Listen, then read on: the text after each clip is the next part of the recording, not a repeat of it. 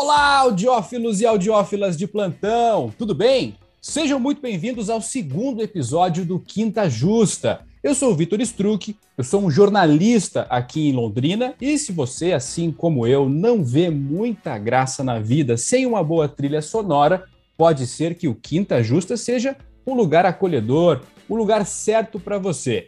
Hoje eu vou receber duas pessoas muito qualificadas para me ajudarem a responder a pergunta: por que o som das lives das bandas muitas vezes é tão duro, tão quadrado?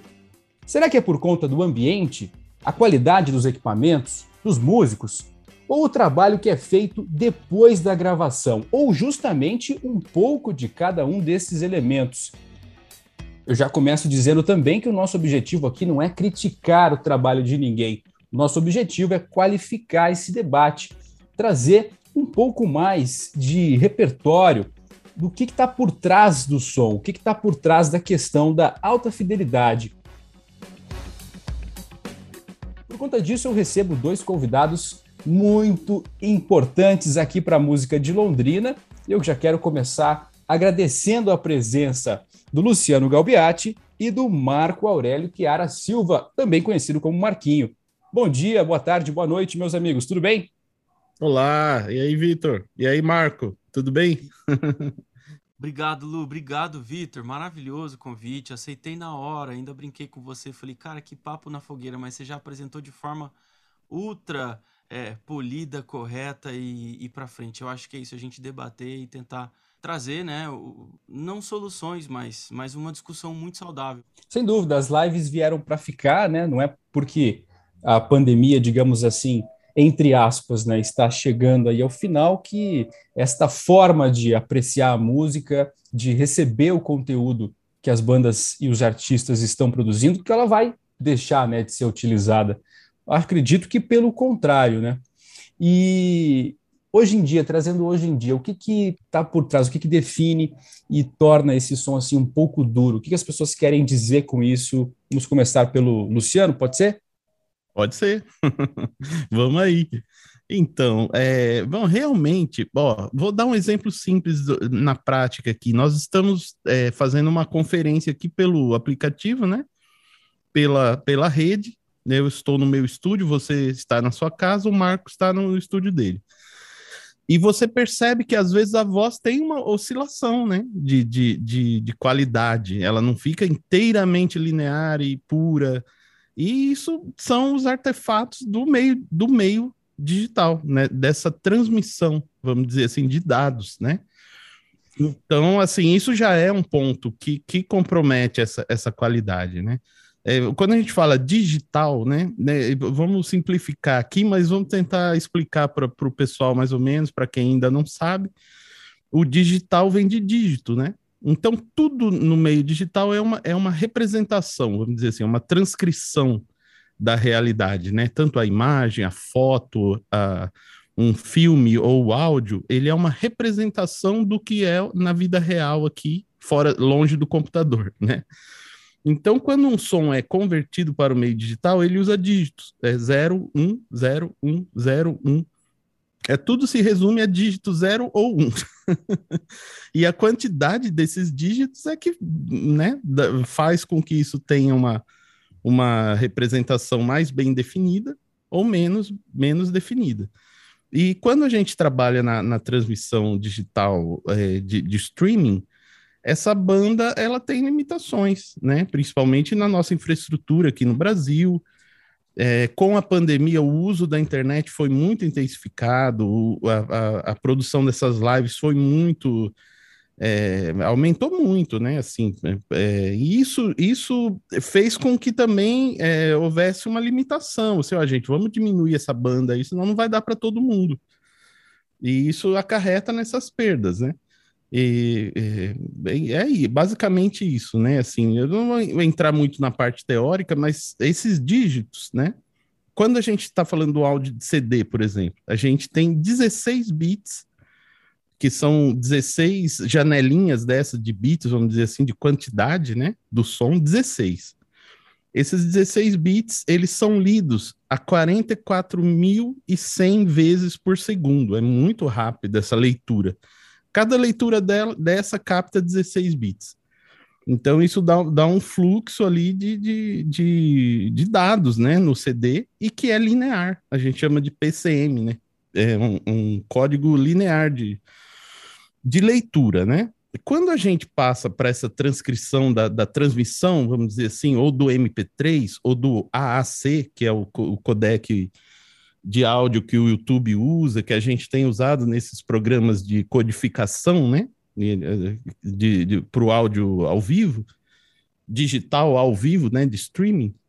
Existe um, um outro cálculo que, que, que chama-se bitrate, que é a velocidade de bits que é lida por segundo. Então, isso também causa uma, uma perda nessa qualidade. Além do que, a gente pode falar mais sobre isso, é, são lim, limadas algumas frequências que, teoricamente, dizem que o ouvido humano não ouve, né, Marco? Mas que a gente sabe que essas frequências fazem muita diferença na, na, na, na percepção dos timbres, na percepção da profundidade do som. Então, essa, essa, essas frequências são limadas, assim, as pontas do som que a gente chama, né, da parte grave, da parte aguda, elas são suprimidas para diminuir exatamente a quantidade de, de, de, dados que precisa ser transferida, né? E tudo isso é feito, claro, com muita tecnologia, com muito estudo, com muita, muito critério, né, por, por sociedades que se juntam de, de engenheiros mesmo para definir tudo isso para que o consumidor tenha a melhor qualidade dentro das possibilidades da tecnologia atual, né? E ela sempre vai progredindo. Mas existe uma perda grande ainda né, nessa qualidade, além de todos os outros fatores que a gente pode falar da, da questão da acústica. Eu já transmiti lives, mixei lives feitas em ambientes horríveis de acústica, assim, que aquilo não tinha como ficar bom também. Uhum. Né? É outra variável, mas vamos lá, vamos continuar aí. Caramba, caramba, sabia que os convidados iriam acrescentar muito, cara. Que legal. E você, Marquinho, o que, que você tem percebido e também quais são as suas perspectivas aí? Olha só, que interessante, né? Você me convidou numa mesma época que eu tava trocando, troco muita figura com meu pai, ele não é do meio, mas meu pai é um físico e sempre muito. É, atento. E a gente sempre fala disso, né? E a gente tava comentando que a gente Uh, tecnicamente eu não tenho essa confirmação, mas a gente acredita que o YouTube ele dá prioridade para para alguns canais, vamos falar assim de uma forma popular, é, que abrangem mais, que tem mais audiência. Eu assim, eu tenho uma baita desconfiança disso. E quando hum. a gente ainda não é algo, alguém de, de, de de, de, de, uma audiência específica, por exemplo, então você não tem aquela prioridade sonora. E quem perde nesse momento o Lu já estava até muito bem explicando isso. São as extremidades, hoje estou falando de frequência, né? Então você pega as extremidades lá, os graves e os agudos. Então o som já começa a ficar mais chapado ali, entendeu? O som fica mais ceifado, fica super limitado. Mas também não é só essa qualidade técnica que a gente pode apontar, né? Tem uma série de coisas, o Lu também já pontuou a acústica. E a gente tem que pontuar também é, a qualidade da execução. É um fato, não é apontar o que está ruim, mas é simplesmente pensar é, é, como referência o músico pensando no seu artista preferido. Muitas vezes a gente até vê esse exemplo na prática, o músico traz uma referência e acaba é, é, não tocando baseado na referência, ou não executando, ou fazendo de forma diferente. Ou então, a gente tem, tem que buscar é, cada vez mais isso, né? Porque eu sempre digo que a referência é importante você ter referência, não para você copiar, mas para você mirar o mais alto possível, para você acertar o mais alto possível. Afinal de contas, nós estamos em 2021, no meio da, da, da do broadcast, da transmissão, da, do meio da mídia, da, do mainstream e do, do meio alternativo musical, muita coisa já foi lançada de sucesso e. Enfim, então eu acho que o exemplo tá aí para a gente sim é, poder se inspirar, se espelhar e tentar fazer o melhor sempre nas execuções. E aí é claro que tem todo esse quesito técnico aí que a gente estava é, comentando que o Lu ressaltou muito bem também. E curiosamente também eu recebi de um amigo meu, por exemplo, o Thiago Macena, um produtor é, super parceiro meu aqui nos últimos tempos. Ele me mandou, cara, dá um check nessa live aqui do ano passado, 2020. Foi o ano das lives, né? Ainda continua. Uhum. O mercado re é, realmente mudou, né? E cada vez mais lives até hoje, né? Tá, tá, tá popular isso, mas essa live foi no ano passado. E ele me mandou e eu achei curioso. Ele mandou uma live do seu Jorge com Alexandre Pires. É, o Alexandre Pires, aquele do pagode, é, sambista e tal. Opa, só para contrariar, né? Só para contrariar, contrariar realmente, exatamente. Realmente, é a carreira solo dele e parece que ele tem uma grande parceria com o seu Jorge, da MPB, do samba também, enfim. E eu não sabia dessa, dessa parceria. Caracas, eu fui assistir essa live, vocês, olha, chega a arrepiar de pensar como são dois grandes artistas, como tá tudo muito bem executado, é, musicalmente, artisticamente falando, e a qualidade técnica simplesmente impecável. A live passa em três ou quatro ambientes, todos eles com uma estrutura técnica incrível e com um som muito, mas muito, muito limpo, muito. Muito próximo da vale realidade. Vale a pena dar um check nessa live. Eu tô fazendo propaganda de graça aqui.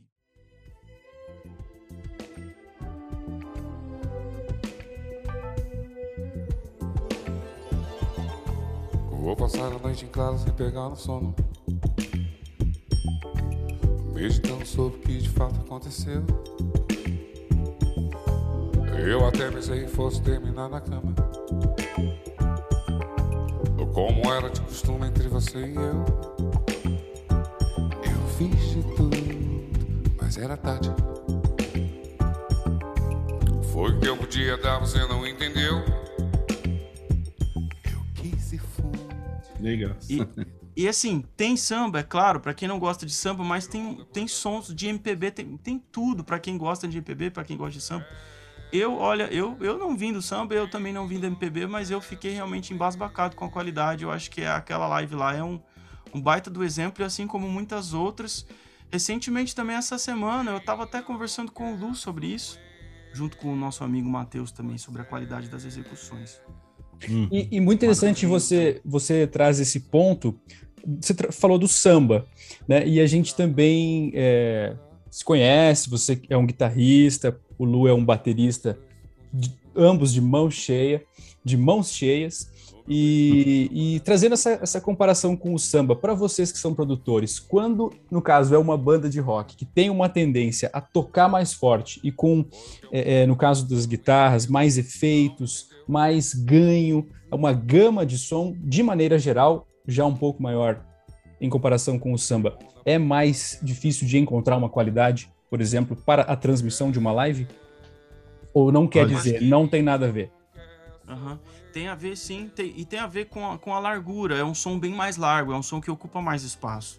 É um som é. mais cheio, entendeu? Então, é, vamos, vamos fazer o contraponto aí no samba, já que a gente entrou nesse assunto. É um som um pouco mais enxuto, um pouco mais tight. Uh, então, é, é, até de certa forma, até de certa forma, é, é um pouco mais propício para que você se tire um som limpo nessa situação. E o rock, por si só, ele já é sujo, é, enfim. Mas é, você pega bandas, de novo, voltando aqui para as referências, que, que são músicos que têm execuções muito limpas. Muito limpas. E eu acho que é, os pratos, eu sempre falo aqui dentro do estúdio, os pratos, eles, eles podem até estragar uma gravação, especialmente até se ela for uma, uma, uma, uma, uma sessão ao vivo, né? Então, sempre tem que tomar esse cuidado, sempre tem que ter alguém dirigindo isso, sabe? É, é, é. E isso não transmite só para o estúdio, isso se traduz no palco também, deveria, né?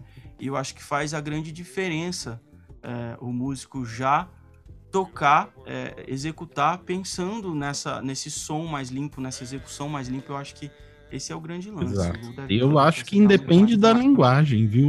O, eu acho que assim, é, o, o, rock tem os seus problemas, como você falou, né? Da, das guitarras serem muito barulhentas ali, elas vazam no microfone da voz e o baterista. Agora, se você tiver uma banda de rock onde os músicos têm a consciência, o cara sabe usar a, a, o amplificador dele, o baterista sabe se mixar ali, né, Marco? Mixar o chimbal com a caixa e ouvir os outros músicos e dar as dinâmicas certas, isso vai soar bem. No pagode, a mesma coisa, no samba, eu, que eu já trabalhei nessa área também, sabe? Como técnico ao vivo. E eu via assim, é, cara, eu me via em maus lençóis, assim, com aquelas bandas. Todo mundo queria se ouvir muito alto, o pandeirista queria ouvir o pandeiro no maior volume, o, o surdo queria ouvir aquele grave tremendo todo, e todo mundo me enchendo. Ah, aumenta isso, aumenta aquilo, aumenta isso, aumenta aquilo. E de repente você via uns músicos que vinham com mais preparo, com mais bagagem profissional, acompanhar alguns artistas mais famosos ali de fora tal os caras chegavam com uma educação, o cara já com aquele instrumento maravilhoso, com aquela pegada limpa e falava: "Não, abaixa aqui, abaixa aqui, pode abaixar, o meu tá muito alto, pode". E aí ia se educando, aí era começava o show, os músicos locais vinham me falar: "Porra, mas com eles você capricha, né, Luciano? Com a gente, eu falei, cara, você não sabe o que tá acontecendo aqui. É a mão, cara, é a mão. Tanto no rock como no samba, a, a, a execução é muito importante. E é isso que a gente estava conversando, né, Marco? Sobre hoje em dia os músicos não são tão preparados para execuções ao vivo como era né, antes, né? Quando o cara tinha um gravador de rolo lá que ele dava um rec e tinha que sair tudo pronto, entendeu? Hoje ah, em dia sim, você grava o cara, o cara, ah, depois você vai editar, né? Ah, depois você vai afinar a minha voz, né? Putz, aí. Antigamente só tinha uma chance, né? E o custo ali da gravadora então Sim. eu estava correndo contra o tempo, né? Então é, só Exato. os bons eram talvez mais privilegiados ainda, Exato. chamados e tudo mais, né? É, é perfeitamente. Eu, eu, só queria pontuar também, gente, nessa questão da live, a acústica ela é um, um fator, né? E que ele trabalha contra e a favor, né? Assim, é, num show ao vivo, você tá lá vendo o artista, é, o cara tem um puta de um PA com os alto-falantes de 18 polegadas ali, mais de 30 batendo, que seu coração até pula do peito, era que bate aquele bumbo tal. E você tá num, num, ambiente de emoção, todo mundo bebendo ali e tal. O show dá uma, uma emoção, né? Aquilo passa uma, uma. Nossa, o cara é demais, o cara é demais, mas aquilo é uma série de, de, de estímulos psicoacústicos, né? que chegam até a pessoa e faz aquele resultado, aquela luz imensa, né? Aquele, aquele, aquela impressão, né? De, de um show ao vivo. Na live, isso se perde completamente. A transcrição do, do, do da pessoa, do, do da audiência para quem está executando, você cria uma, uma parede, né? Então, assim, vai da técnica e dos profissionais envolvidos e da tecnologia envolvida tentar passar para a audiência uma experiência adaptada para que ele sinta alguma emoção, mesmo o cara estando dentro de um estúdio, tocando ao vivo, na casa dele, na sala da casa. Uhum. Né? Tudo isso fica mais difícil de passar essa, essa. Por isso que às vezes a gente acha, ah, tá magrinho o som também, tá meio sem graça, porque você tá ouvindo no som da sua casa ali. No... Sim, sim. Tem mais computador. esse detalhe, né? Às é, vezes é quem está é recebendo. É está recebendo o som também está recebendo de uma forma Exato. que é pelo celular ou um fone muito Sim. ruim. Mas, claro, também a gente destaca aqui essa questão da perspectiva temporal, né? Que um disco de vinil é feito para durar décadas, um CD também décadas, um, um pendrive, um MP3 também alguns anos, pelo menos. E a live, quem sabe, uma execução, uma vez, uma noite, né? Tem toda essa, essa diferença, obviamente. É, perfeitamente. E complementando também o que o Lu estava dizendo, é, eu acho que sempre que envolve o termo gravação, é, a atmosfera fica um pouco mais fria, fica todo mundo mais cuidadoso Exato. e tal. Diferente de, voltando para a execução, diferente para quando você está de frente do palco ali sentindo a energia, né, o som realmente te empurrando, né, literalmente falando. Exato. É, a emoção é outra. Você né? acaba não notando, né? É, ah, essa execução tá um pouco mais suja, essa execução tá mais limpa e tal. Exato. Mas a partir do momento que se você tem que traduzir tudo isso para para mídia, né, para uma transmissão é, ou para uma gravação, para uma sessão gravada, exige demais o, o, polimento na execução e na qualidade técnica. Então, é, por isso que o termo já é mais frio, fica todo mundo mais, mais preocupado, fica todo mundo mais é, e aí vai da experiência, né? Da experiência dos profissionais e dos músicos e tal. É, recentemente, essa semana, lançou uma, uma execução da, da, daquele canal da. Como que é o nome? A Time, a Time Desk, eu acho que é uma rádio, né? Da NPR. Nossa, a... fantástico, né? É fantástico. E eu, eu procuro assistir muito, muito, muito. Eu acho que muita gente assiste, consome aquele material que é maravilhoso.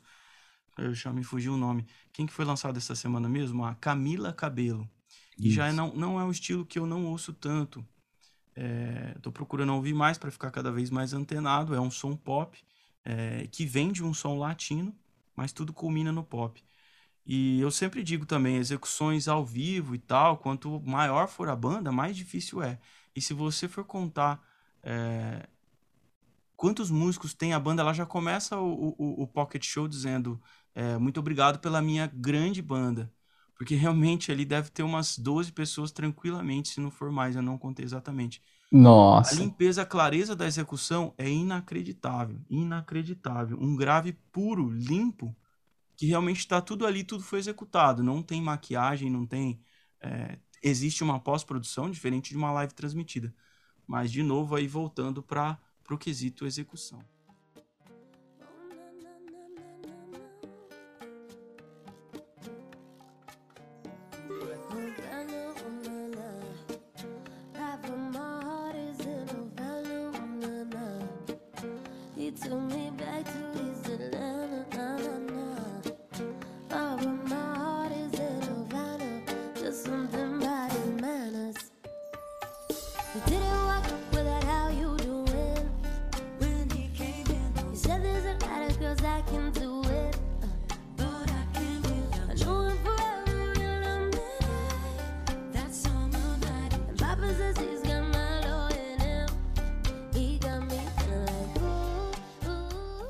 E, quando existe, por exemplo, algum ruído ou essa justamente essa ausência dos harmônicos, quando, quando algo acaba é, é, não ficando com a qualidade desejada, é possível que a gente desenvolva uma questão chamada fadiga auditiva, que é quando as fibras nervosas dos nossos ouvidos ficam até cansadas realmente de tentar ali buscar, né? Você está tentando buscar nessa nesse processo de escuta. Isso já aconteceu com você? Vocês já ouviram falar disso?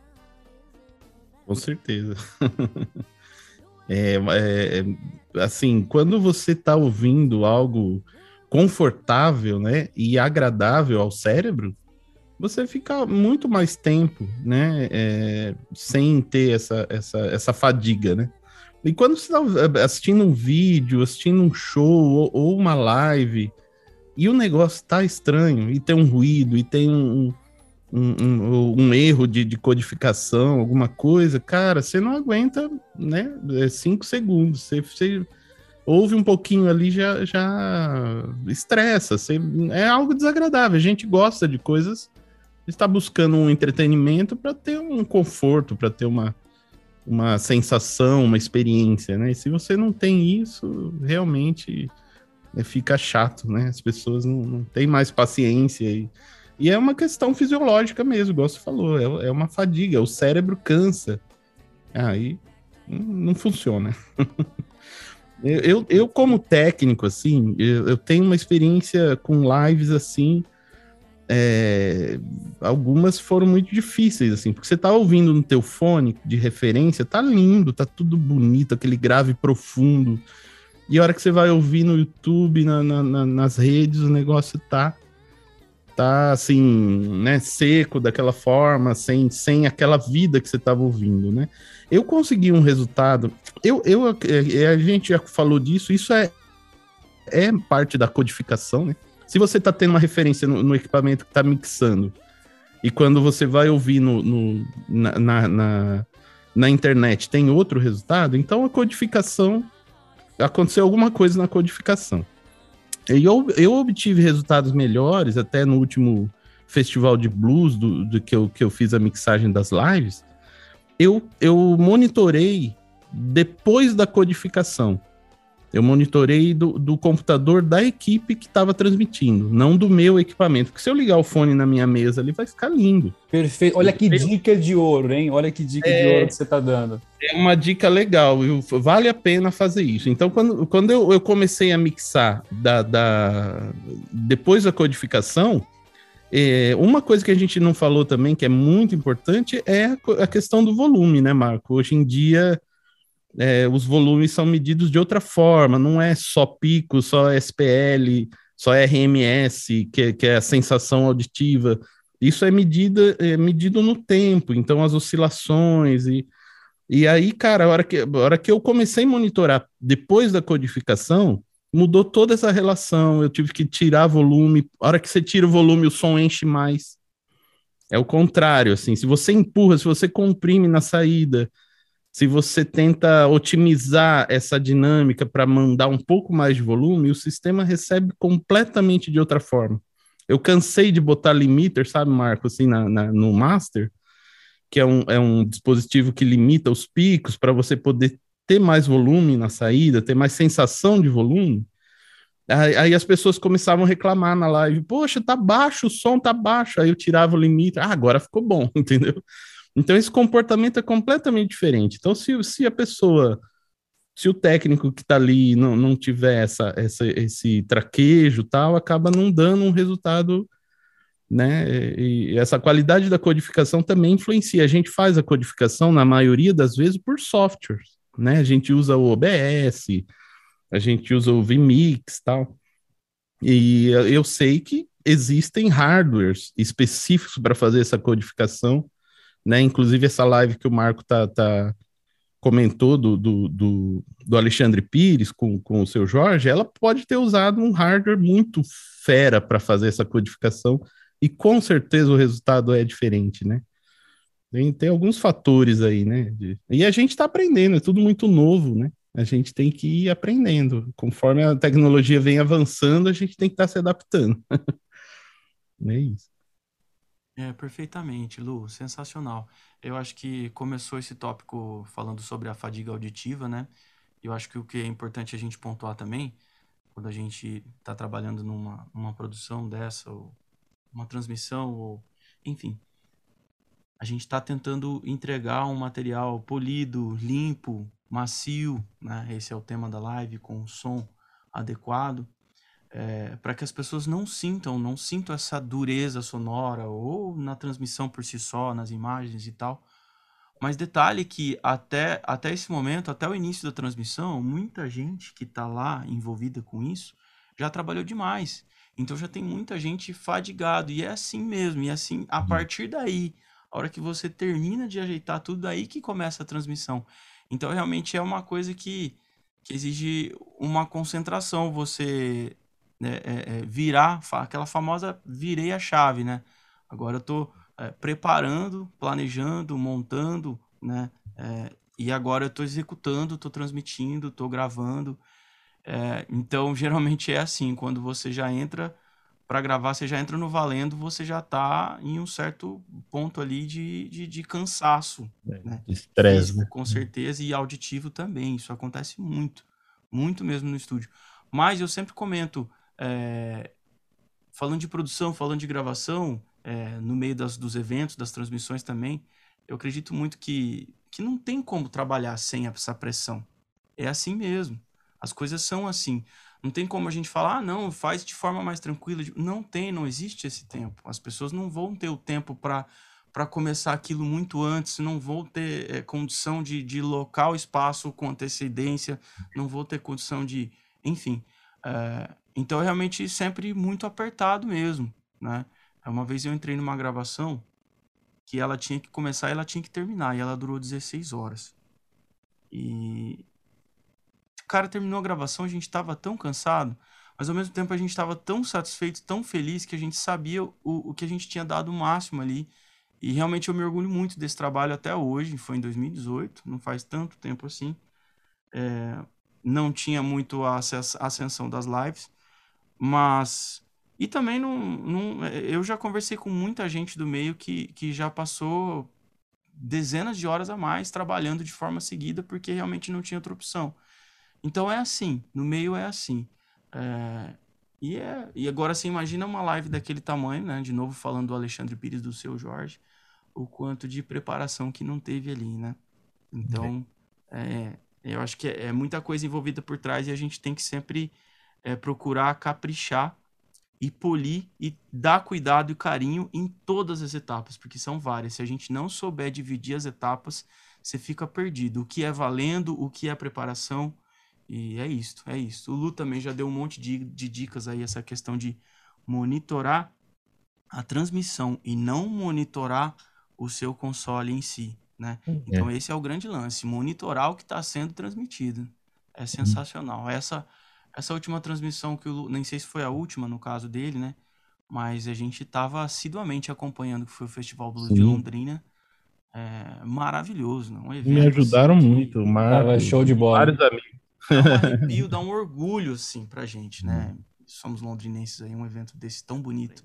Eu não sei se o pessoal sabe, mas o, o Marco tem o estúdio dele, o Toque Grave, eu tenho o estúdio Fábrica, e a gente tem uma história, assim, de muita parceria, assim, eu aprendo muito com ele, a gente troca muita informação, a gente, um manda o trabalho do outro para ouvir, a gente tem um grupo com o Matheus Mendes, que também é um estudioso do áudio, e ah, a gente é sempre está junto, é, ali é... Então a gente está sempre aprendendo junto, um somando com o outro. Acho que isso é uma coisa muito saudável, assim. Eu admiro muito o trabalho do Marco que ele eleva o nosso, o nosso meio a, a um outro nível de qualidade, de seriedade, de profissionalismo. E a, a gente sempre tem uma troca muito legal. Eu, eu agradeço aí, viu, Marco? E, Olha aí, que, que maravilhoso, Lu. Fico que legal, cara. aqui. Uhum. Obrigado. Depois eu vou ter que fazer aquele Pix lá para compensar. Isso, é. vale. Mas o valor não vai ser tão simples assim. O valor vai ser caro, vai ser, vai ser caro. É muito recíproco, viu, meninos? Vitor, Lu, é recíproco demais. É Cara, que legal. É justamente, ah, é, é justamente por isso, né? Por vocês entenderem que a competição que mais faz sentido é consigo mesmo e não com os caras que estão na sua cidade ao lado, que o, processo de crescimento ele, ele segue e vocês estão sempre aí a, se aprimorando e sempre em destaque quando o assunto é produção musical. E no nosso caso hoje aqui a questão a questão das lives. O objetivo aqui do nosso programa era desvendar a questão das lives e eu acho que estamos conseguindo aos pouquinhos desvendar e podemos chegar até o final justamente sem uma, uma resposta objetiva, é óbvio. Mas e você falou mais cedo no início da nossa conversa, é, Luciano, sobre Sim. o termo psicoacústico. Sim. E, e, e nessas pesquisas, para desenvolver aqui o nosso podcast, eu descobri que existe um livro, alguns livros né, publicados no Brasil, um deles é, é sobre alta fidelidade, que é do Hélio Tax Bittencourt e do seu irmão Paulo Tax Bittencourt, é, é, sobre os fundamentos psicoacústicos, esse livro lá de 1965. Tem outros materiais, canais do YouTube, o que, que vocês deixam de sugestão para quem quer continuar nessa busca de de aprimorar ainda mais o seu processo de escuta? Olha, muito legal. Eu vou pegar essa dica aí. É, eu vou te dizer que eu sou um cara muito autodidata, assim, né? Então, as coisas que eu vou aprendendo, eu vou aprendendo muito com a experiência e com, é, com, com, o dia a dia mesmo, né? Eu já trabalho com isso há mais de 20, 20 e poucos anos e a gente vai, vem testando algumas coisas e é, eu entendo, é, então não vou deixar nenhuma dica é, teórica, não, de, de bibliografia, mas é, valeu a dica aí. Eu acho que tem que buscar mesmo, tem que estudar, tem muito material nessa área, psicoacústica, acústica em si. Né? A gente, hoje em dia, está muito na moda, até eu vi um curso esses dias, transforme seu quarto num estúdio profissional apenas com um computador e um microfone. Aí eu, eu, eu, eu, fiquei chocado com aquilo. Eu entrei em contato com o cara. Falei, como que você fala isso, cara? Então. Você pode gravar qualquer coisa no seu quarto, você pode produzir qualquer coisa no seu laptop de boa, mas não fala que você vai transformar seu quarto num estúdio profissional. Não vai. Jamais vai. Você tá, você tá exagerando na tua cópia aí de vendas. Falei pro cara mesmo. Entrei em contato, né? Porque tá, tá chocante, tá demais, né? E, e isso acaba, as pessoas começam a, a, achar que faz de qualquer forma.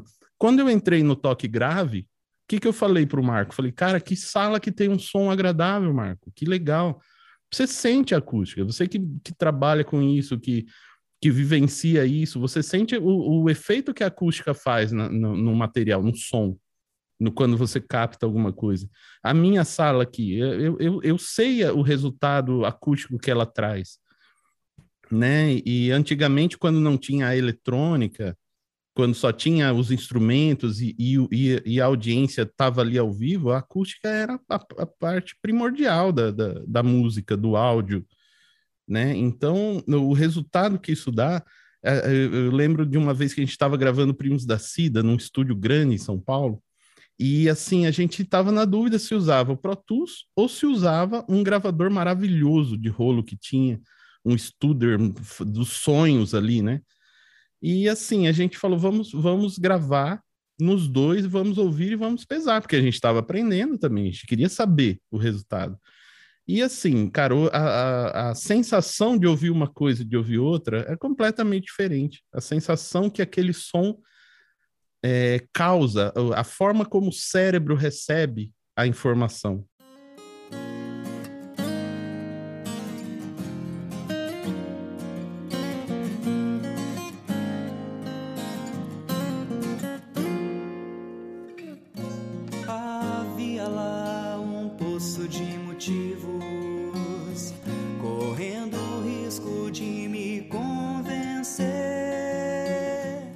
Qual era a sensação no, no Pro Tools e qual era a sensação Cara, no gravador?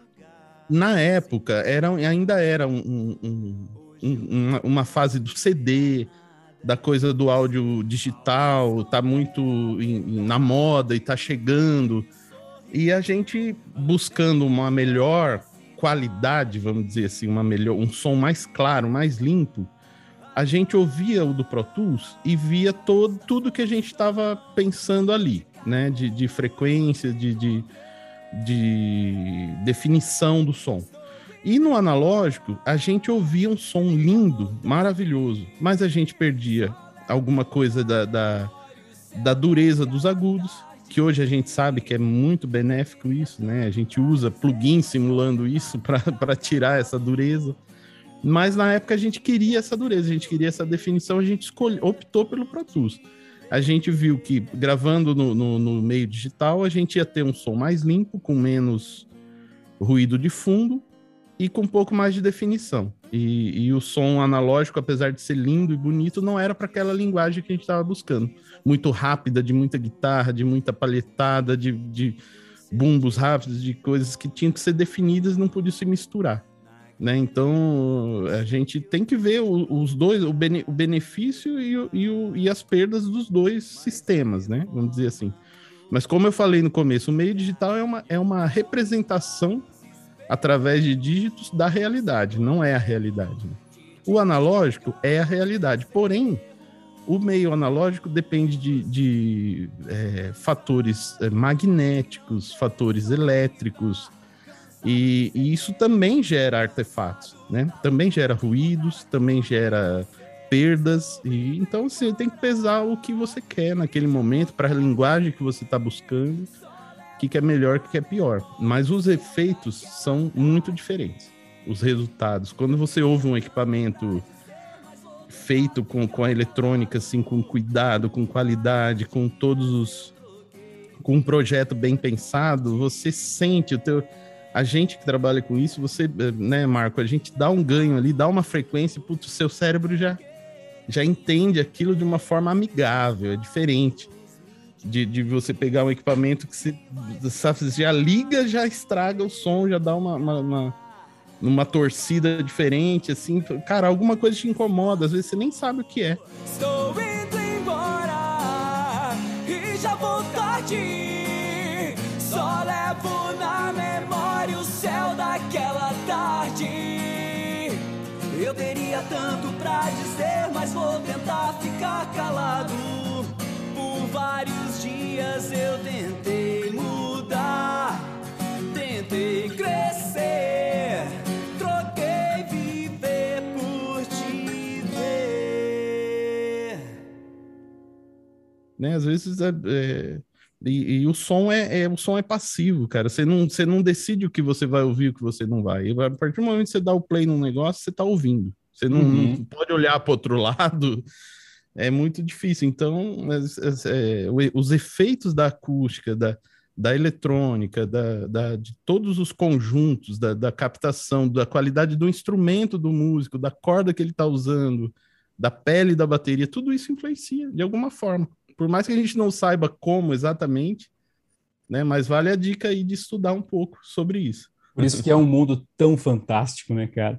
E você, e você, Marquinho, tem utilizado também muitos equipamentos e plugins para emular o som antigo, trazer alguma coisa de vez em quando de antigamente?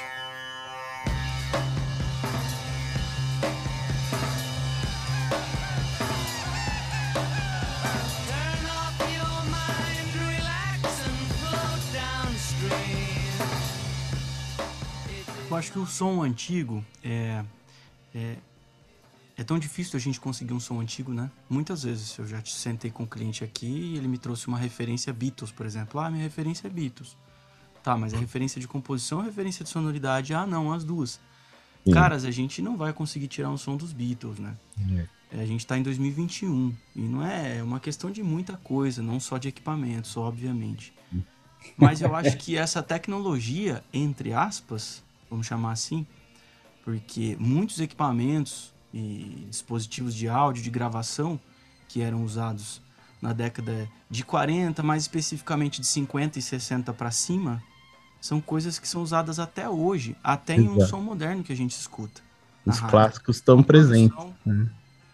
Uma produção super pop, super polida, super moderna, é, vai ter passado por todos esses mesmos equipamentos, inacredit inacreditavelmente falando, né? E é só que a gente tem um som de 2021, então é uma questão de, da evolução humana mesmo, da evolução musical, eu acho que é, é natural isto, né? E é claro que quando você quer um som menos moderno, um som mais orgânico, um som mais tocado, um som é, mais uh, calcado no vintage, é, você tenta buscar isso menos polimento. Mas é, eu não posso falar não que você vai usar um plugin e vai e vai tirar um uhum. som antigo. Não, não é assim. Não. Enfim, é, é, existe um, um, muitas variáveis aí, como a gente já está comentando. É, voltando até o, ao início do, deste tópico sobre acústica, a acústica ela não influencia só a, o quesito musical, o quesito execução, o quesito captura. Ela influencia também no quesito monitoração. Então, uhum. quem está uh, ah, quem tá comandando né, essa, essa parte técnica de uma live, de uma transmissão, é, a acústica influencia totalmente em tudo isso daí. Então, é importante a gente sempre ressaltar isso daí. O quão importante é para se tirar um som limpo e, enfim, é, não é só os equipamentos, é, é uma acústica, uma série de coisas. E o profissional, a experiência do profissional que está ali, que vai depender de todas essas ferramentas.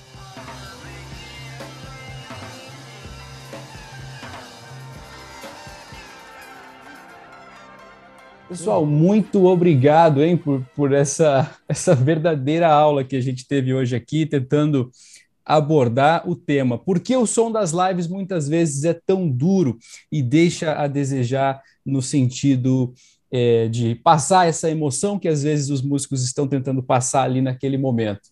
E, claro, tive excelentes convidados aqui, Luciano Galbiati Marco Aurélio Chiara Silva. Muito obrigado o Marquinho, né? Todo mundo conhece o Marco Aurélio como o Marquinho aqui em Londrina. É, uhum. muito obrigado. Eu sei que vocês devem estar com o tempo aí cheio de, cheio de coisas para mixar e para masterizar agora nesse momento. E, enfim, a gente pode abordar um pouco esse conteúdo aqui no Quinta Justa. Ô, Vitor, meu amigo, muito obrigado, muito obrigado. Realmente é um prazer poder falar aqui para vocês, tentar trazer um pouquinho desse universo. Então, assim, é um bate-papo que, que voou, que passou muito rápido. Eu sou muito grato de poder estar tá aqui falando com, com vocês sobre isso. Obrigado, Lu, obrigado, Vitor, obrigado, Folha de Londrina. Valeu, Marco. É, então, eu digo mesmo, um prazer, uma, um momento especial, já que é um podcast que, que tão bem feito, tão, tão voltado para isso tudo que a gente está falando, né? Para esses olhos, a, a, arte, a música, né? então, muito obrigado mesmo pelo convite, foi um prazer. Um abraço aos ouvintes. E um dia teremos também um estúdio com ainda mais qualidade para gravar o nosso podcast. Neste momento, ainda estamos começando. Vamos lá.